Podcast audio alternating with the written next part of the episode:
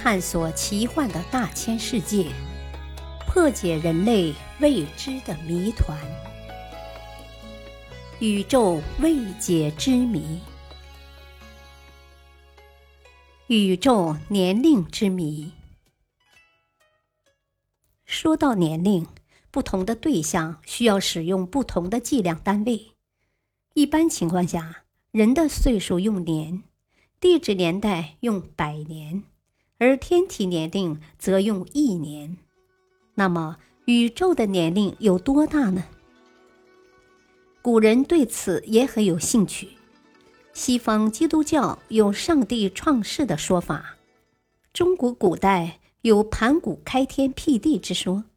其中提到了盘古的岁数和他开天辟地所花的时间。当然，这都是一些神话传说。对宇宙年龄的测量和估算，一直都是科学家们所关注的问题，但却没有一种方法是绝对准确的。用同位素年代法测量地球、月球和太阳的年龄是一种好方法。经测定，地球年龄为四十亿至五十亿年，月球年龄为四十六亿年，太阳年龄为五十亿至六十亿年。天文学家布查用此法测量过宇宙年龄，测定的结果为一百二十亿年。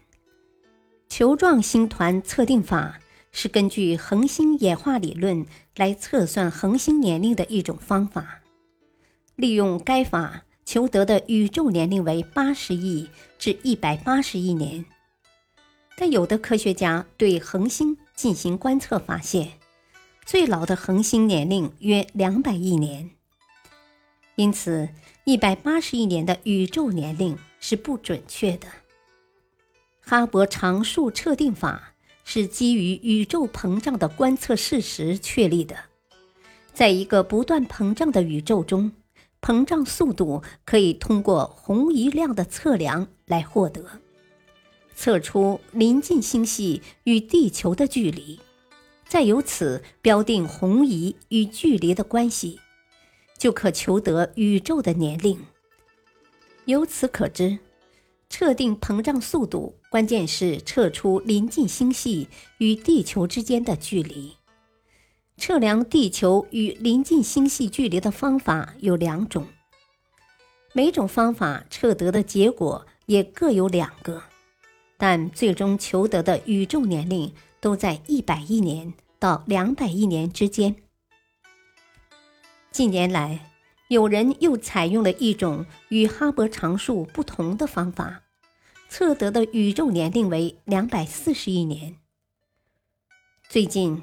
德国波恩大学天体物理研究所的一个小组又提出，宇宙年龄为三百四十亿年。总而言之，宇宙的年龄尚不确定，测定宇宙年龄的工作仍在继续着。科普小知识：哈勃常数也称哈勃定律。是关于物理宇宙论的陈述。美国天文学家哈勃和米尔顿·休默生在接近十年的观测之后，于一九二九年首先将这条定律公式化。感谢收听，再会。